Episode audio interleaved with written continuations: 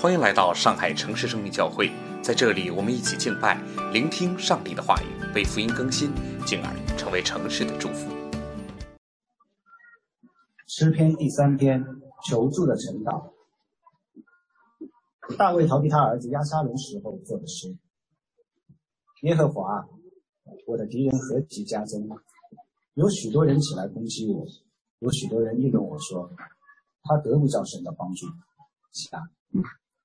但你耶和华是我四维的盾牌，是我的荣耀，又是叫我抬起头来的。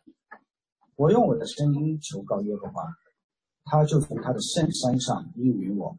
起来，我躺下睡觉，我醒着，耶和华都保佑我。虽有成万的百姓来周围攻击我，我也不怕。耶和华，求你起来，我的神呐，求你救我。因为你打了我一切仇敌的腮骨，敲碎了恶人的牙齿。救恩属耶和华，愿你赐福给你的百姓。谢谢。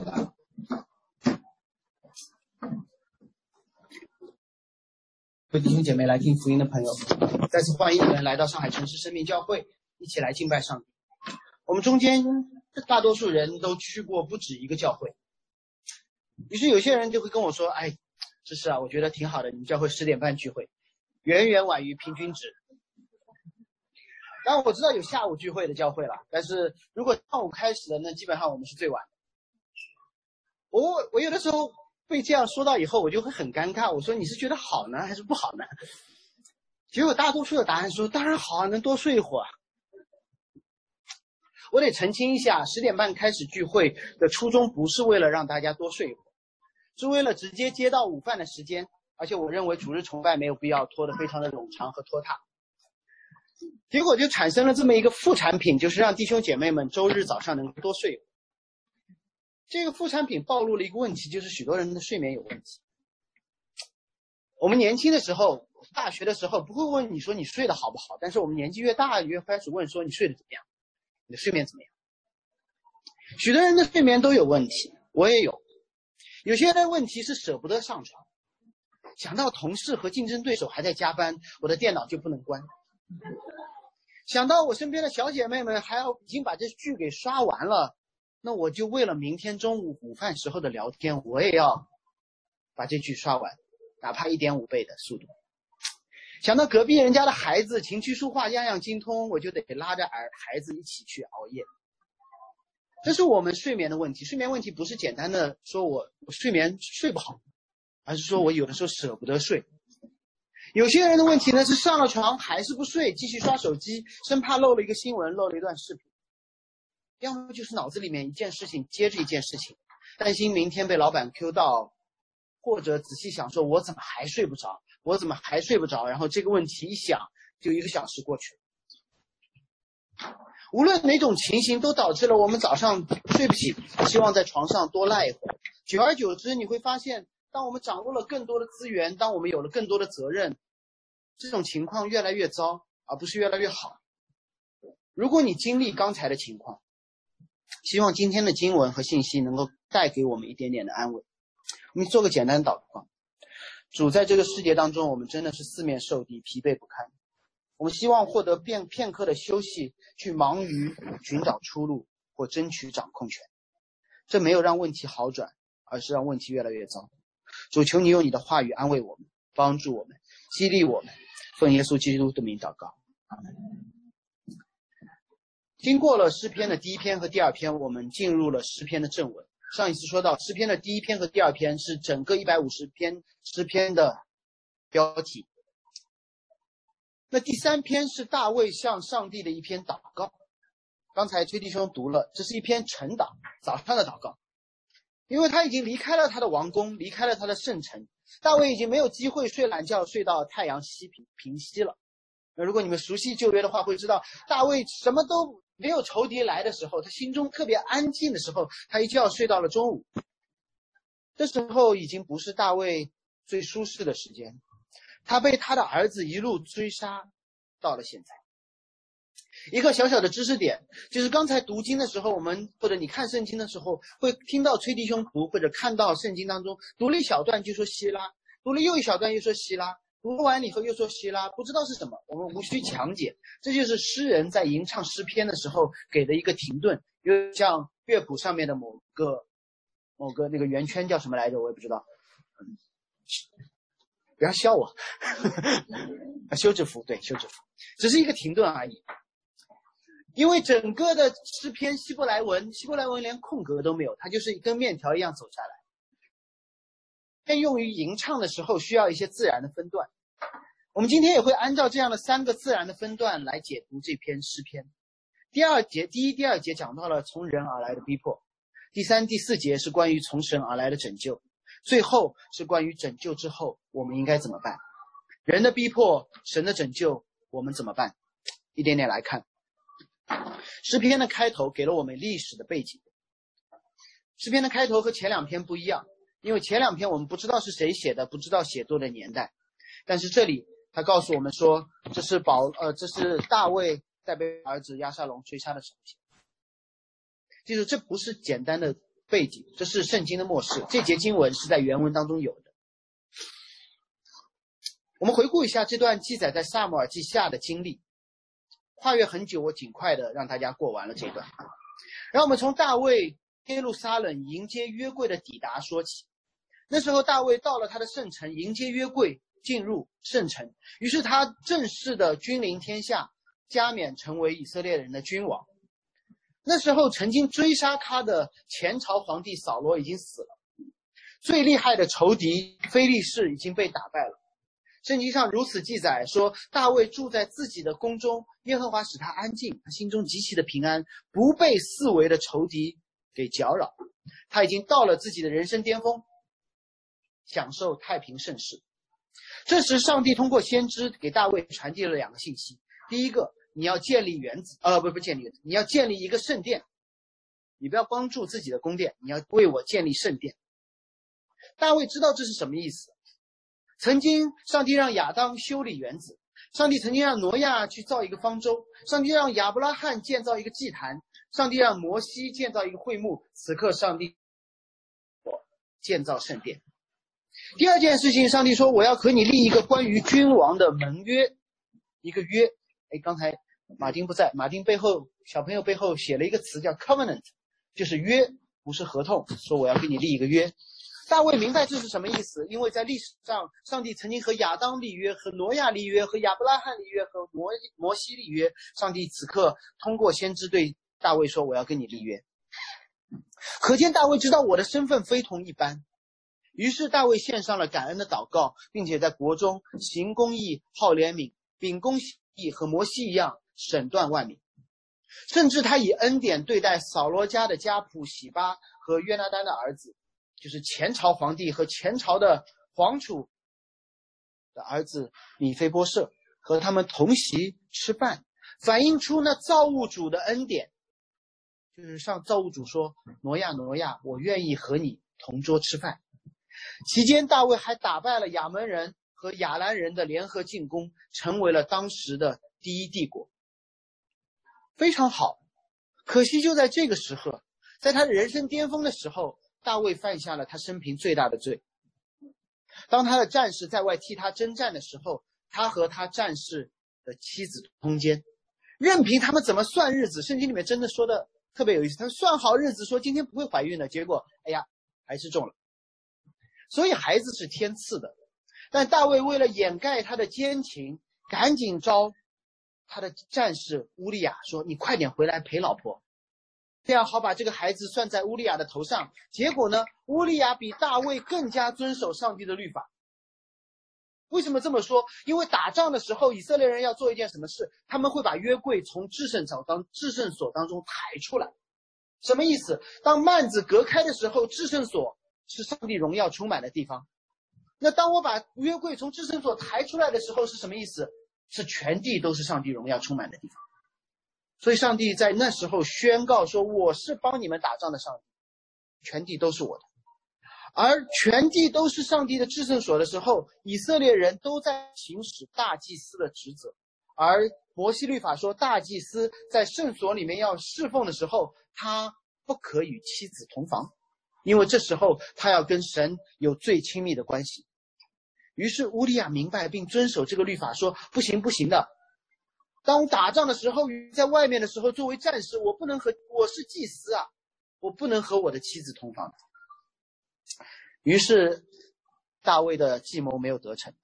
大卫害怕犯罪的事情暴露，大卫只能通过谎言，甚至通过谋杀的方式去掩盖罪。但是，我想提醒在座的每一位：犯罪不能掩盖犯罪，犯罪只能让罪发酵。罪不能让罪变得看不见，罪只能让罪不断的发酵。先知再次找到大卫，指出他的罪，并告诉他的后果，如同亚当夏娃犯罪。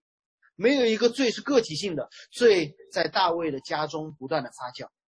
大卫的儿子暗嫩爱上了他的妹妹，他玛，听信谗言之后和他玛不是通奸，他强奸了他的妹妹，导致的结果呢，不是他们相爱的走下去，而是因为他们不再相爱，他们彼此相恨。因为这段感情原本带着原罪的大卫的另外一个儿子，很可能是那被强奸的妹妹的双胞胎哥哥。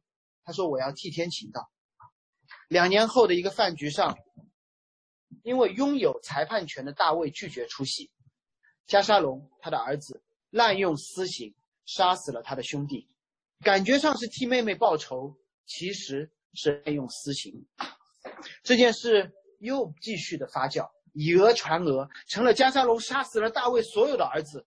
结果加沙龙浪迹天涯，罪就是。罪的结果就是让人继续犯罪，错的结果就是一错再错，如同发酵一样。一发，大卫死了一个儿子，逃了一个儿子。他心中想念那个逃跑的儿子，但心中又非常的矛盾，因为那个逃跑的儿子是杀人犯，他既是一个父亲，又是一个审判者，他不敢叫自己的儿子回来，因为他必须要杀。他又想念他远方的儿子，希望他回来。转眼三年过去，神给了大卫一个台阶，让他主动与儿子和好，邀请加沙龙回国。但是你不能见他，这是一个父亲的难处，这是一个儿子的难处。因为父亲见儿子是美好的，但一国之君见一个谋杀的在逃犯是可怕的。加沙龙回来，但是见不到大卫。在此期间，圣经如此描述说：加沙龙他年轻俊美，从头从脚底到头顶。毫无瑕疵，深得民心。哇，大家都觉得说大卫已经慢慢老，这个儿子很好，这个儿子特别好。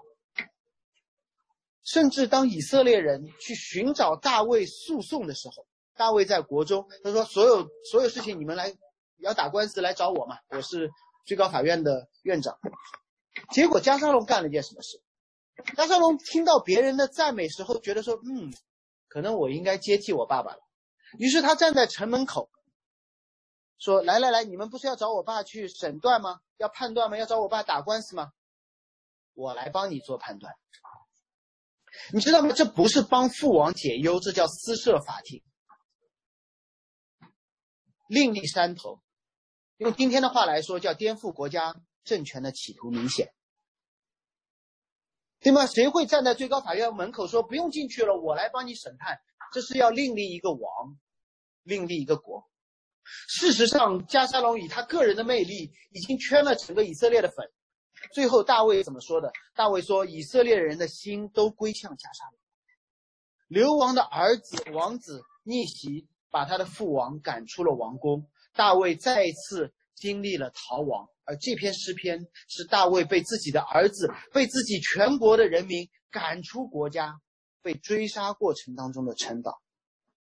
你可以想象吗？我不敢想象，我今天对我女儿这么好，哪一天她跟我说：“爸爸，你走了，你可以走了。”所以，为什么大卫睡不好呢？为什么他早上可以起来祷告呢？他说了，第一节说：“耶和华我的敌人何其加增，有许多人起来攻击我，有许多人议论我，议论我说我得不着神的帮助。”这是两重的逼迫，一重是实际肉体上的逼迫，一重是灵魂上的虐待。我们先看肉体上的。大卫在逃亡的时候，确实遭受许多的苦难，不仅仅亚沙龙在追他，儿子在追他，以色列全国的人都在追他，他是一个通缉犯，一个国王变成了一个通缉犯，甚至有另外一个人叫世美，他是什么人？他是扫罗的族裔，就是他刚刚推翻掉的那个王，他那一族的人，那一族人乐见其成，看到说，你看，大卫没好日子过了吧？于是他发现大卫落魄的时候，这帮人，这个人开始落井下石，补上一脚。当大卫在逃亡的时候，世美冲过来，一边骂他，一边朝大卫扔石头，还扬土在他身上。你要知道，扔石头不是一个简单的行为，扔石头在旧约当中代表上帝的审判。就像在英国、在欧洲的时候，只有贵族才能够被斩首，其他的平民要用其他的方式。所以保罗他不能被钉十字架，他要用斩首的方式被处死。所以扔石头意味着说，不是我来审判你，是神在审判你。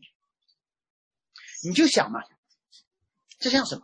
就像去年你刚刚升职做了主管，结果在疫情之下集体的裁员，找工作找啊找，好不容易找到一个面试的机会，发现坐在对面的是曾经与你为仇的一个竞争对手，在面试，回到家觉得自己够惨了，银行是这么觉得的。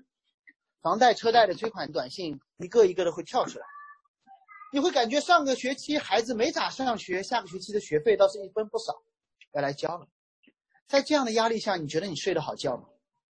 不会的，你会想下个月的账单怎么办？孩子的课外辅导要不要退？目前的存款还能坚持多久的无业状况？而且你还要想说这些信息我怎样有智慧的、有选择的向我的枕边人去披露？然后你会开始后悔，后悔去年下半年怎么没有转行去，否则此时此刻，你可能遇到的那个仇人是坐在你对面要被你面试的，或者你可能会去想，今天面试我的那个家伙现在是不是在床上偷着乐？然后呢，然后你第二天那时候准备省点停车费，说今天不开车了，地铁出行吧。结果在去地铁的路上没走横道线，被罚了五十。罚款的时候还错过一个猎头的电话。进了地铁发现口罩没戴，不得不高价在旁边的超市买一个日本进口的。这样的烂事我可以一直说下去，不要觉得这是我瞎编的，这是我上周我的朋友圈里面所有的东西。上周过去的七天里面，我的朋友圈里面记载了刚才所有的事情。大卫的遭遇有他的现代版，日光之下没有新事。圣经把这样的故事记载下来，让我们知道我们所经历的这一切不是偶然的。两千多年前、四千多年前就已经发生了，这是一种必然。但这样的经历，只能说，当我们有这样的经历的时候，我们只能说：哦，原来我们在经历几千年来每一个人都在经历的东西。但是不要紧张。因为圣经没有记载到这里就停下来，我们继续，继续怎么说？许多人开始议论大卫，说他得不到神的帮助，似乎状况没有好，变得更差。逼迫不仅仅是肉体上的疼痛，经济上的贫穷，政治上的在野或地理上的逃亡，逼迫必定会升级到灵魂上身份的怀疑。看到大卫被自己的儿子追杀，那个落井下石的世美提醒大家说。这是因为大卫流了无辜人的血，世美的指控不实，他心中想的是他的祖先保扫罗，但他的指控也是属实的。大卫听到的是我流了八十八的丈夫，我麾下忠心耿耿的那个战士乌利亚人哦赫人乌利亚的血，因为他的罪流了无辜人的血。世美说：“耶和华把这罪归到你身上，把你的国交给你的儿子，这是你自取其祸。”世美在提醒大卫，给了大卫一个解释。你知道为什么你被儿子赶出来吗？你知道为什么被你的国民赶出来吗？因为你犯。这诗篇当中，让我们看到质疑大卫的身份，把大卫之前所有的罪和他目前所遭到的所有的逼迫建立了联系，建立了联系。不单单是世美这么说，有许多人这么说。他得不到神的帮助。翻译更加的白的话是说，许多人对着上大卫的灵魂说：“上帝不救你了。”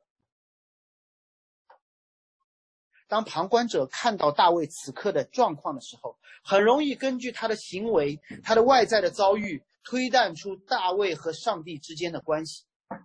看到了大卫的犯罪，看到了大卫被国被他的儿子赶出来，他们说好，说明什么？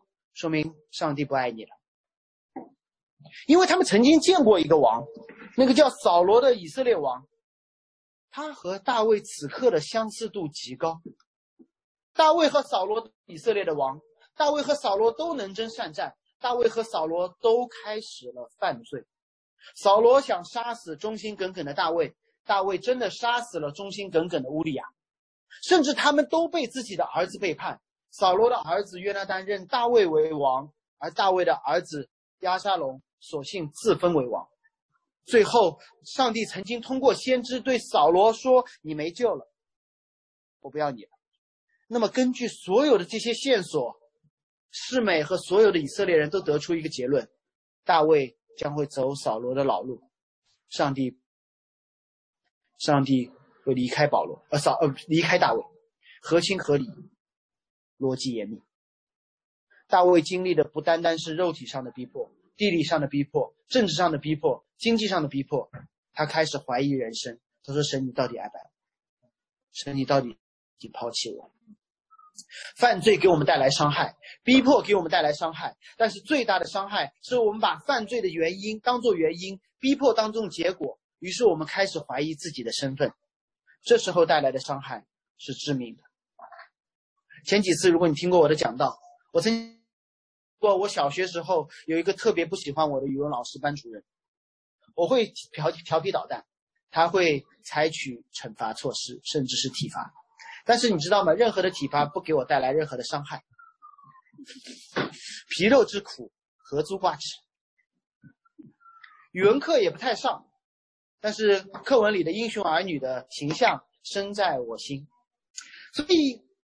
老师怎么骂我，我无所谓的；老师甚至打我，我也无所谓的。老师把我赶出教室，结果我就去操场上玩了一节课。但是这个老师真的知道我最大的软肋是什么？他知道我不在意老师怎么看我，我不在意同学怎么看我，但这个老师知道我很在意我。所以当年犯错误的小朋友，我不知道今天的小朋友最可怕的是什么？眼中最可怕的惩罚不是体罚，而是老师说请家长。让你爸来接你，要么老师会给我爸妈的单位打电话，要么找一个同学去敲我们家的门，说何志是又在学校闯祸了，某某某老师让你去学校接他。你知道吗？连这件事情都对我不造成任何的伤害，因为我知道来学校接我意味着我爸还爱我，来学校接我意味着我爸愿意蒙羞来把我带回家。只有一次，我忘记自己闯了什么祸了，又被请家长。结果我在语文教研室一直待到晚上，我爸还没有来。我老师冷冷的告诉我说：“我估计你爸不要你。”偏偏那一年，台湾有一部电影在大陆热映，叫《妈妈再爱我一次》，有一段关于母子分离的悲惨故事。当我听到老师说：“我估计你爸不要你了。”我一下子崩溃了，我真的崩溃了，从来不哭的，我痛哭流涕。你知道我的泪点在哪里吗？因为无论是大人还是小孩，我们都有一件事情决定了我们的身份，不是所有的事情，真的只有一件事情决定了我们的身份。有些人是成绩的好坏，有些人是同学的关系，有些人是老师的评价，但这些都不足以让我建立一些身份感。当时我最看重的就是我爸还爱我。而当我意识到，因为我就开始建立各种各样的，因为我随便，因为我对老师不好，因为我对成绩不关心，所有的这些事情最后影响到我和我爸之间的关系。那个时候，我开始怀疑我幼小的人生。我被击倒。围攻大卫的众人，向大卫讲述一个每个时代都在不断传讲的咒诅，就是你犯罪了，你被围攻了，你罪有应得，所以神不爱你。所以神就会放弃扫罗那样放弃你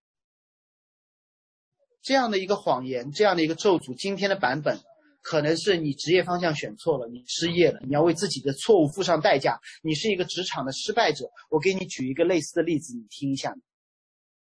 可能是你没好好教养孩子，你孩子很闹，你要为自己错误的育儿付上代价，你是一个失败的父母。我给你举一个例子，你听好了。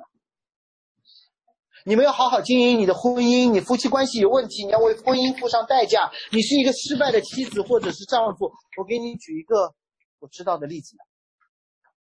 所以，我们都把我们的罪和我们的结果建立联系，然后我们在其他的很多的案例当中去寻找一个，寻找一个例子，告诉自己说：“我完了。”我们一有问题就找原因，在罪人身上找问题，这件事情必定成功；在自己身上找问题，我告诉你必胜。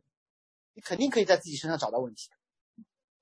最后，我们只能承认说我们有问题，我们罪有应得。然后，我们再看看其他人的下场。我们会觉得毫无指望，唯一的办法似乎就是让大逃，要么用一个罪来遮掩眼前的罪，这不仅不起到任何的解决作用，只会让我们拖延，只会让问题越来越严重，只会让我们越来越怀疑人生。睡不好觉的原因就是这些，对我们已经犯过的罪后悔，对弥补的方案绝望，的可能性。发现我们毫无无能为力，却又睡不着觉，心中没有平安。大卫犯了和扫罗一样的错，大卫经历了和扫罗一样的苦，那么自然就推断神会像对待扫罗那样来对待大卫。这是一个在日光之下合理的观察和推断，让我们人人都觉得自己身陷战场。我们要么选择自责，要么选择逃亡，要么选择继续犯罪，一错再错，怀疑人生。可能你人会觉得我在倚老卖老，吓唬人。我鼓励你们这么想一下：诗篇第三篇不是在大卫第一次逃亡的时候写的，大卫第一次逃亡是他没有做王的时候，没有登上人生巅峰的时候。那时候他写了诗篇五十七到六十一篇，里面有对苦难的申诉，有对上帝公义的怀疑，但是会在那些诗篇当中从来没有说神你怎么离开了我，只是说神你快点让我去做王，因为他还没有到人生巅峰的。而在这里，这里当你追求人生巅峰，你问的问题是怎么那么苦，怎么还没到，怎么不公平？但是你的身份是一个追梦者。是上帝的应许依旧在你身上有效的，总有一天你会上去的。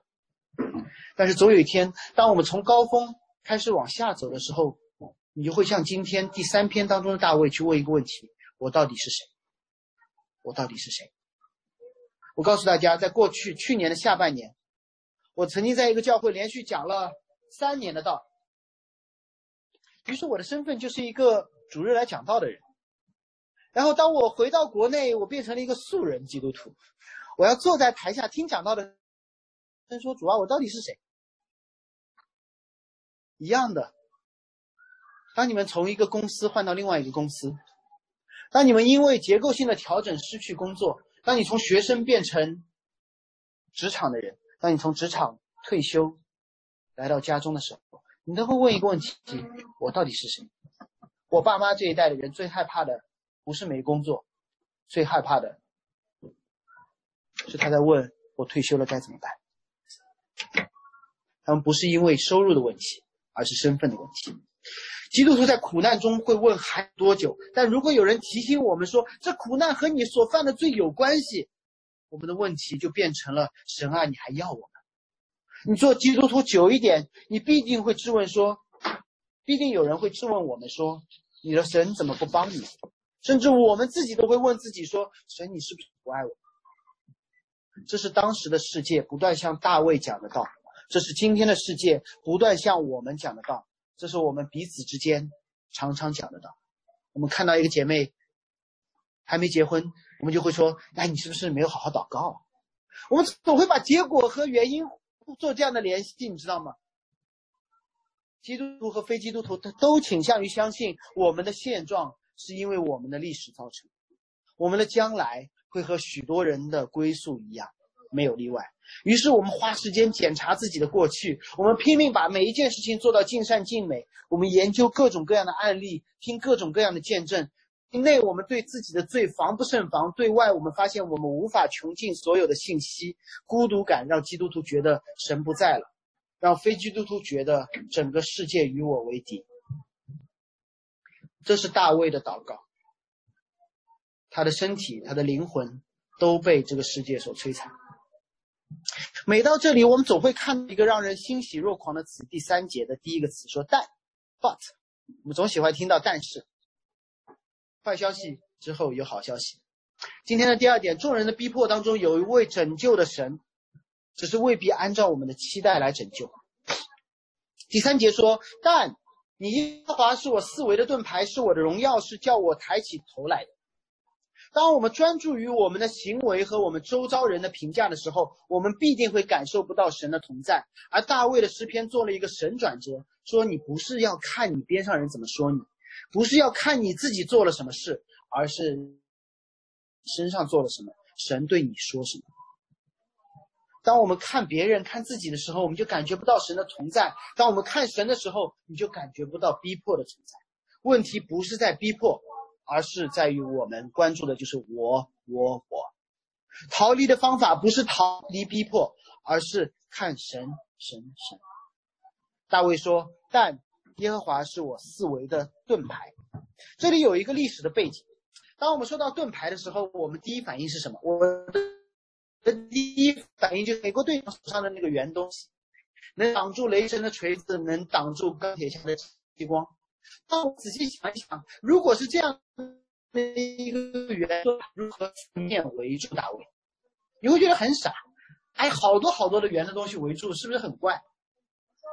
因为我们倾向于把盾牌当做一个防守的装备，当大卫四面受敌的时候，我们觉得说理所应当他需要盾牌，他防守敌人的进攻。但是我告诉你，这不是大卫诗篇当中所写的耶和华的盾牌。战争当中有两种盾，一种叫圆盾，圆盾是在防守时候用的，但圆盾无法四面围绕。还有另外一种盾牌，你们可能在呃电影里面看到过，嗯。那种盾牌不是圆的，是一块像门板一样高的东西，都用不着看就能挡住敌人来自正面、侧面和上方的进攻。如果你缺少对冷兵器时代战争的感受，那我多说一点。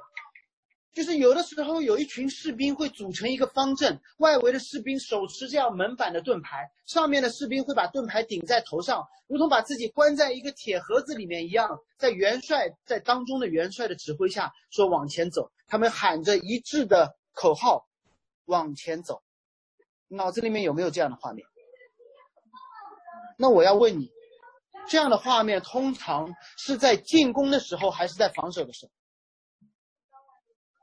这个时候是在攻城的时候才会这样的，防守逃跑的时候就是推拖在地上跑的。所以大卫说：“你是我四维的盾牌”的时候，大卫说：“你，上帝说你以为你是在被追杀？不，被追杀的出路是进入一个进攻的阵势。如果你还在怀疑，那我给你看另外一处经文，非常的类似。”在创世纪十五章一节的时候，十五章一节说：“那时候耶和华在异象当中对亚伯兰说：‘亚伯兰，你不要怕，我是你的盾牌。’那里也说到了盾牌。他前面说那是以后，那是以后是什么时候？是亚伯兰逃跑的时候吗？不是的。如果你对旧约稍微有点熟悉的话，上下文是亚伯拉罕的侄子罗德不幸陷入了一场当时的世界大战。”有四个王和五个王，九国大战，比三国还可怕。更不幸的呢，是罗德陷入了一个，他站错队了，他站在一个失败人的营中，他被掳走了。九国大战，亚伯兰的侄儿被输，站在了失败的那一方，被掳走了。结果亚伯兰一言不合说：“好，我去搞定。”他带了自己三百多个家丁，直接杀进去。大破敌军，救出了罗德，还抢走了很多很多的战利品。这时候，耶和华在异象当中说：“我是你的盾牌，不是逃跑的。”耶和华在说：“你知道刚才打赢的那场仗是谁帮你打赢的？那场那个城是谁攻下来的？是我。一样，大卫在艰难之时想起了耶和华如何在战事当中与亚伯兰的同在，不是通过逃跑远离战事，而是通过因着耶和华的同在冲进那个战场，这是让你最安全的状况。在罗马兵或者是当时古晋东的时候进攻的时候，最好的方式是什么？是躲在这个铁盒子里面进攻，而不是偷偷的逃跑。逃跑你必将背后中箭，进攻你将。安全无比。然后大卫说：“耶和华是我的荣耀。”大卫曾经觉得圣城是他的荣耀，战争的胜利是他的荣耀，以色列的王位是他的荣耀，公开断案的明君那些案例是我的荣耀，甚至可能面对敌人的后裔心生怜悯都可以是他的荣耀。偏偏神把这一切都拿走，大卫不再拥有圣城，不再拥有君王的王位。他的战士节节败退，加沙龙代替他审断他的公义，审断公义。他曾经放过的人，今天又来咒诅他，代表上帝向他扔石头。这一切让大卫不得不思考一个问题：到底我的荣耀从何而来？我的荣耀从何而来？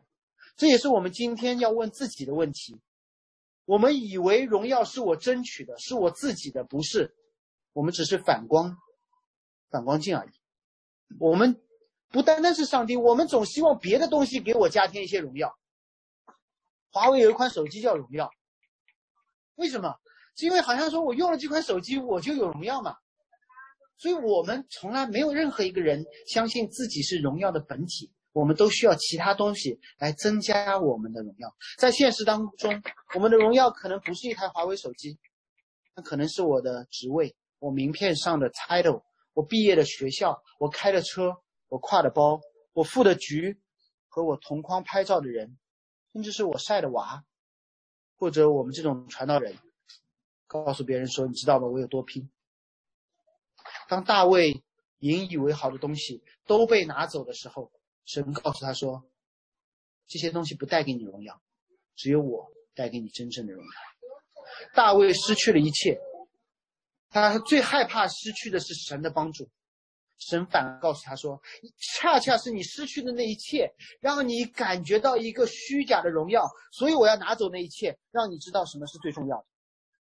失去一切不能失去神，有了神，失去一切都无所谓。”我我说过很多次，我还愿意在天堂、地狱到底有什么区别？C.S. 路易斯说过一句很有意思的话，他说：“天堂就是神人对神说，愿你的旨意成就；而地狱就是神对人说，愿你们的旨意成就。”我们没有看到圣经当中太多对地狱的描写，但对天堂有。无论是在犯罪之前的伊甸园，还是神与人同在的那一些小小的历史时刻，或者是使徒行传二章当中初代教会的样子，进而是启示录当中新天新地的画面。天堂是什么？天堂就是人什么都没有，只有神。天堂就是人没有私有财产，但是有神的充充满满。因为亚当不需要更高的社会地位，他有神就可以了。摩西不需要积攒那些玛纳，因为第二天总有。初代教会的人凡物公用，而新天新地。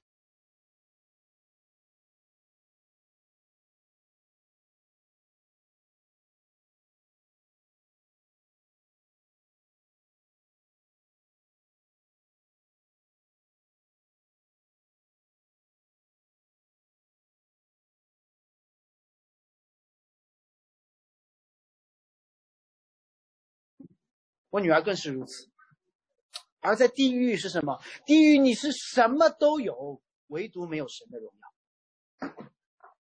这时候我们的焦虑感会升到顶点。今天你不带手机出门，你就会有焦虑感，因为你没有没有个好老公嘛，对吧？没有。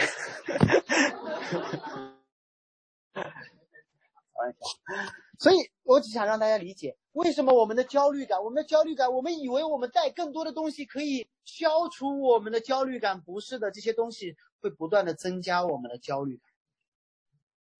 就好像你拥有一切的好东西，一切的美物，但是你没有光，那是最惨的。耶和华是盾牌，耶和华是荣耀，耶和华是叫大卫抬起头来的神。我喜欢 ESV 版本的翻译，他说他没有说耶和华会把大卫抬头抬起来，他说耶和华是 lifter 起重机。耶和华是他说不是因为你好我把头抬起来，不是因为你差我把你头抬起来，是因为我就是一个 lifter，因为神的属性，你的头会被抬起来，不挑对象。神说：“我就是要把你的头抬起来。”上帝要把追被追杀的大卫的头抬起来，这件事和大卫毫无上帝本身的属性有关系。事实上，大卫成为一个进攻者，是因为上帝是进攻者；上帝成大卫成为有荣耀的反应者，是因为神与他同在，得荣耀。大卫的头能够在仇敌面前抬起来，是因为神把他的头揪起来。只要求。事实上，大卫已经求了。大卫只需要求，那么甚至说你只需要求。大卫说：“你求我，我就在圣山上应允你。”第四节，你只要求就可以了。怎么加入耶和华的军队？怎么得到上帝的荣誉？怎么在仇敌面前抬起头来？很简单，你求嘛，就这么简单。接着，上帝就会从他的圣山上应允那祈求的人。我的女儿怎么可以吃饱？跟爸爸说：“我饿了呀。”我们怎么可以成为上帝的军队，得荣耀，抬起头来，更是说：“神，你愿不愿意帮我们？”在人看这是太简单的事，我们会觉得说太简单了，我都不简单的不敢相信。不是因为这是简单，而是因为神做了最复杂的事。这里提到了耶和圣山，可能是与摩西立约的西奈山。也可能是与亚伯拉罕献以撒的摩利亚山。总之，圣山就是神与人同在、守约的地方。所以，我们要问的问题，不是我们怎么问，不是上帝愿不愿意来救，而是我只知道我问了神就愿意来救。理解吗？不是所有人跟我说饿了，我就会帮你买东西吃的。我女儿才可以来问我，我才会给她买东西吃。那我们的问题说，神我知道，你一直救，也知道我们，你就来救我。凭什么我知道我是你军中的战士，而不是你要审判的对象？大卫怎么知道上帝能够把他从四面受敌、自知罪孽深重、一神同在，甚至怀疑人生的地步救出来，成为一个胜利之师，得成为一个得荣耀、昂起头来的君王？我们知道现状，我们知道结果，但我们如何在这两者之间建立起关系？我们所能建立的关系就是罪要被审，是罪人要得恩典。我知道我的现状是人到中年背负房贷、车贷，然后有可能失业，有可能猎头说现在有很多很好的工作机会，但是我的问题是说为什么是我呢？猎头说不，就是你。我的问题就变成我怎么知道？我们总需要得到一点点的证据吧？你知道吗？这个问题不仅仅是大卫的问题，不仅仅是我们的问题，亚伯拉罕也问过这样的问题。还是在当时，上帝对亚伯拉罕说：“我是你的盾牌”的时候，上帝继续说：“你会有天星海沙一般的后裔。”亚伯拉罕做了件什么事？亚伯拉罕撩起裤子看看自己的膝盖，说：“我膝下无儿。”你的应许和我的现状差距这么大，拜托你给我一点证据好不好？亚伯拉罕说：“我怎么知道？是你搞错了还是我搞错了？似乎你没有搞错，我也没有搞错，但是为什么当中的差距这么大？”给我一点点证据好不好？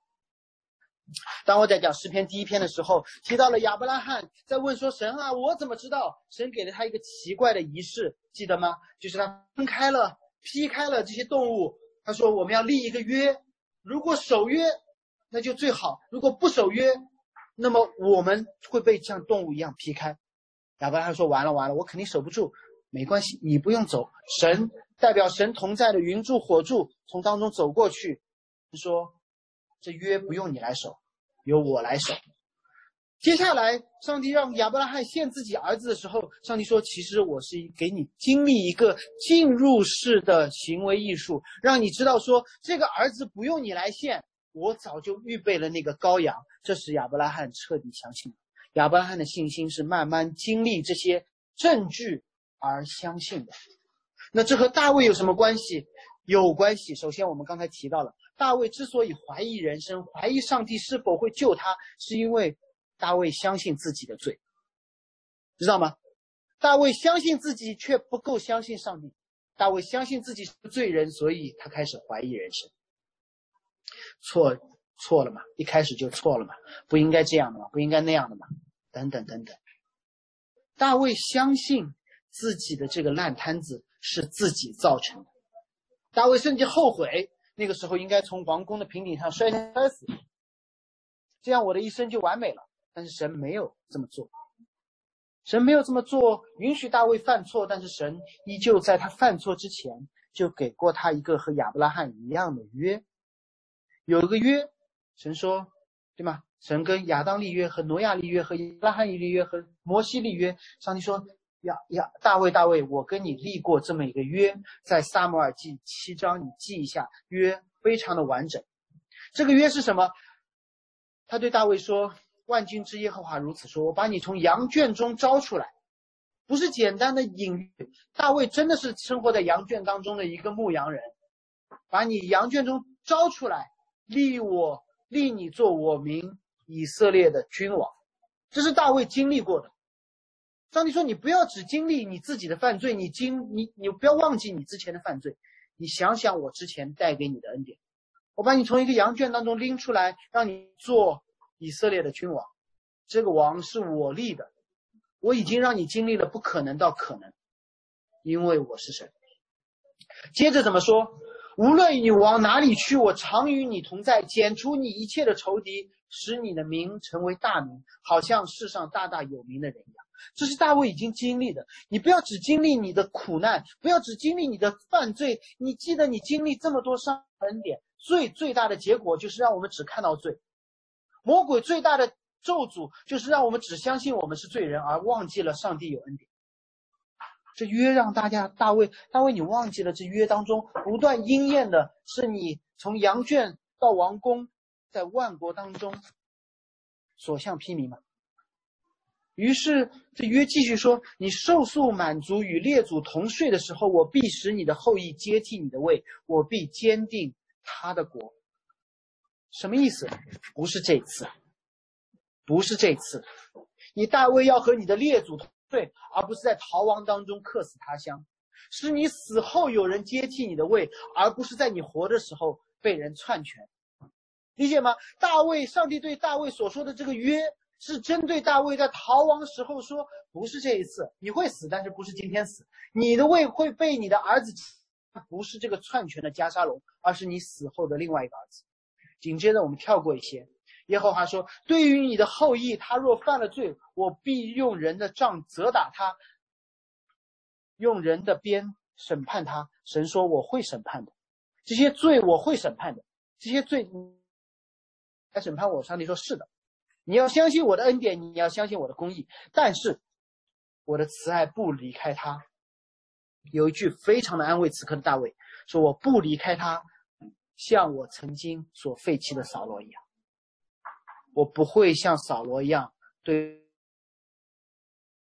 对待大卫的后裔。如果大卫的后裔都不会像扫罗那样被废掉，那大卫怎么可能被废掉？因为废扫罗的方式就是你的后裔不能做王。这个逻辑理解吗？虽然这是对大卫的后裔说的，但意味着大卫有一个做王的后裔啊。那说明此刻的大卫不会经历扫罗一般的审判，哪怕他跟扫罗一样犯了罪，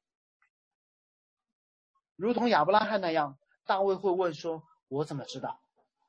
难道任凭我犯罪，你还会让我寿终正寝吗？任凭犯罪，你让我的国存到永远吗？你是公义的王哎，我都要在以色列当中行公义，你怎么可以这样？”于是，上帝用了一个比亚伯拉罕之约更加血腥的方式，让大卫看到了这个约如何因神的旨意而成全。那大卫是否遵守律法？毫无关系。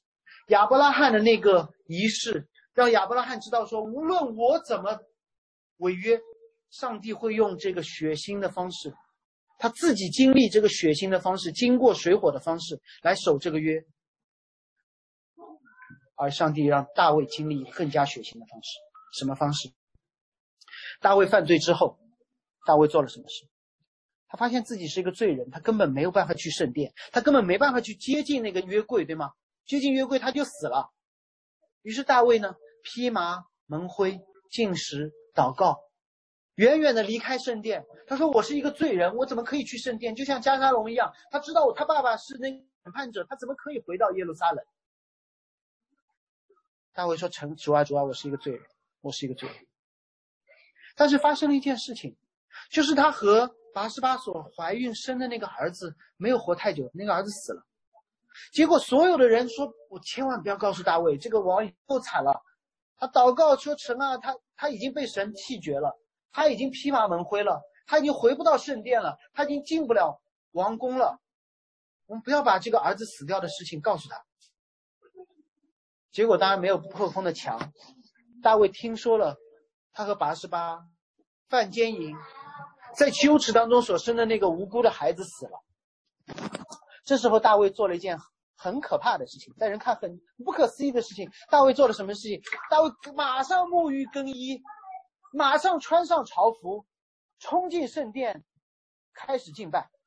哇！所有人说啊，你你儿子死了，你知不知道？大卫说我知道。他说：“那你这么开心干嘛？”大卫说：“因为这个儿子是替我死的，该死的是我，该死的是扫罗。但是神让一个无辜的孩子，无辜的在羞耻当中生的那个孩子替我死，换回了我能够到神面前的一个机会。如果我这此时此刻我再不回圣殿，我那个儿子那才叫白死。”于是他给他第二个儿子取名叫耶迪底亚，翻出来叫耶和华爱他。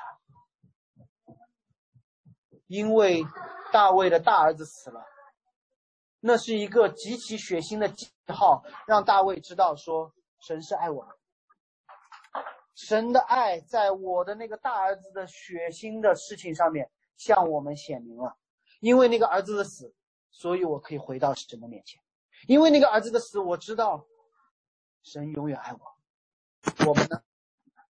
上帝用一个血腥的方式让亚伯拉罕看到，他是一位守约施慈爱的上帝。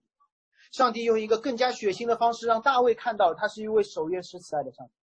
最终，上帝用一个极端血腥的方式让我们看到，他是一位守约施慈爱的上帝。世人都犯了罪，上帝说：“你们任何一个儿子都是在罪孽中生的。”于是他赐下了他的独生子，在羞辱当中生的独生子。所有人说那个啊，那个耶稣我知道，玛利亚的儿子。为什么不说是约瑟的儿子，说是玛利亚的儿子？因为他们说这是一个私生子，这是一个在羞耻当中生的儿子。那个儿子如同动物一样被劈开，他说了：“这是我的身体，为你们掰开的，你们要吃，为的是要纪念我。”我说过许多次，农业社会吃饼的意思不是说这个饼好好吃，家乐福买的，还是沃尔玛。吃饼的意思是麦子死了你就可以活了，吃牛的意思，吃牛肉的意思是牛死了你就可以活了。耶稣说这是我的身体为你们掰开的，是说我要死了，这样你们就可以活下去了。我们怎么知道耶和华必定救我们？看那个十字架，连强盗耶稣都救，何况我们？劈开的动物是一个杀戮，却成了亚伯拉罕的安慰。这约不是靠我来守。死去的婴孩是一次残忍的杀戮，成为了大卫的安慰。这审判不需要我来承担。十字架上的耶稣是最后一次，也不需要更多了。最终极的一次杀戮，成为我们的安慰。是那位天上的君王居然替我死，这是何等大的荣耀，足以赎我一切的罪。足以让我的头抬起来。为什么这变成我们的荣耀？我举一个小例子：如果我走路闯红灯被警察拦住，说好，身份证拿出来，五十块钱。这时候是我的羞耻吗？是。是我的罪吗？是我真的犯罪了吗？是。哎呀，我最好最好边上不要经过我的弟兄姐妹，这样看到我说，哎，你看传道人呢还闯红灯。这时候突然如果有一辆我不知道那个号码是什么，有辆黑色的某个特殊牌照的车停在门边上，上海市市长突然下来对警察说：“同志啊，辛苦了，这个人该罚，这五十块我来出。”这时候你虽然被定了罪，你是不是觉得特别有面儿？开玩笑，你看五十块钱，对，不是老子掏不出，人家替我罚，特别开心。这时候你的头就昂起来了，你知道吗？区区市长为你付五十块钱的罚款，都让你这么幸福，那上帝的儿子免了我们的死罪，你会怎么想？最后一点，我们该怎么办？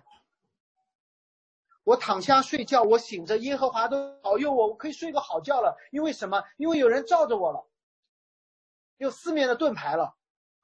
不是因为我行得好，是因为这盾牌有多刚硬。所以有城外的百姓来围攻我，我也不怕。我不怕，不是因为进攻少了，进攻依旧在那里；不是因为我武功强了，因为我知道谁是那个盾牌的。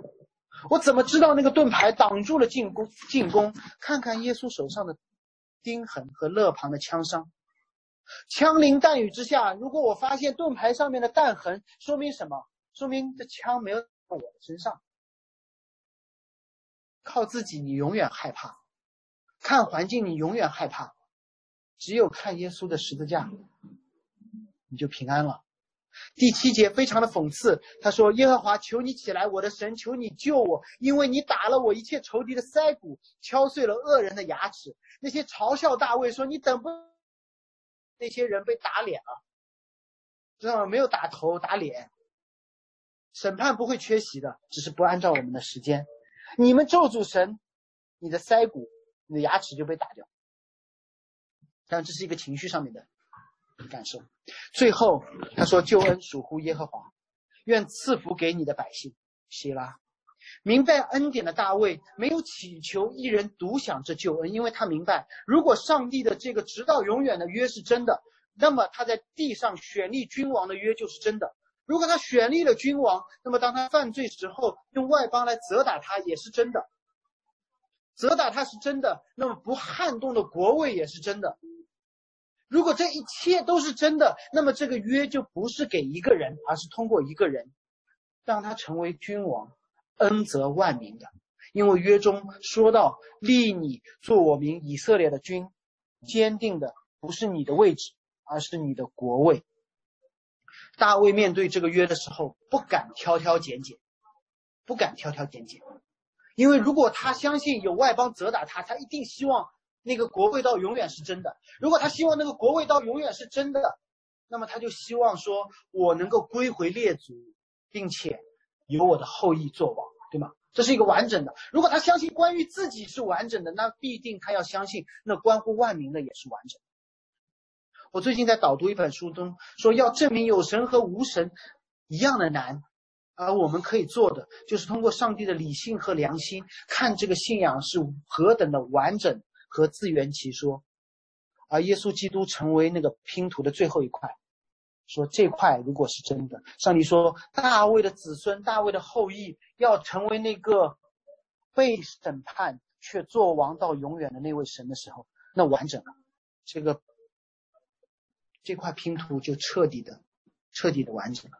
所以大卫的祷告开始于苦难当中的哀歌，结束于祈求神不仅仅救他。还救所有人的这样的一个使命，因为上帝是拯救的上帝，上帝是拯救百姓的上帝。所以我们怎么解决睡觉的问题？回到前面，怎么解决睡觉的问题？我告诉你，这篇讲到我讲准备的非常的痛，因为我知道有新人会过来。如果你们周间跟我聊天的时候，对周三的时候，周四、周三、周四，其实我周二就开始准备这个。我会觉得说查经非常的清楚，但是我的表达还是有问题，我找不到特别好的例证，然后我真的睡不好觉。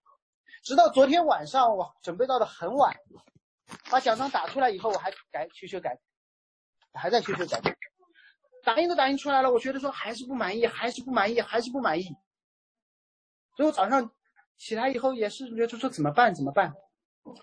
回来的车上，我告诉你，我还是对这个结尾不满意，但是我可以不看这个，我可以告诉大家说，说，我到底相不相信我讲的这篇道？站着讲，相信说上帝是我的荣耀，上帝是我的盾牌，上帝把我的头抬起来，我不需要讲一篇让所有人都觉得说哇好棒的道，我只要讲一篇告诉大家说，我也是那个，我不需要赚取荣耀，我也是那个被神保护。被神那个人，我不需要你们满意，神才满意。我只希望神在每一篇讲到之后，神说你是一个忠心的人，你是一个忠心的人，而不是取悦人的人。因为当我们取悦人的时候，我们就永远睡不好觉；而当我们忠心的时候，每一天都是安息。我们起祷告。主，我们谢谢你，让我们看到这福音的翻转。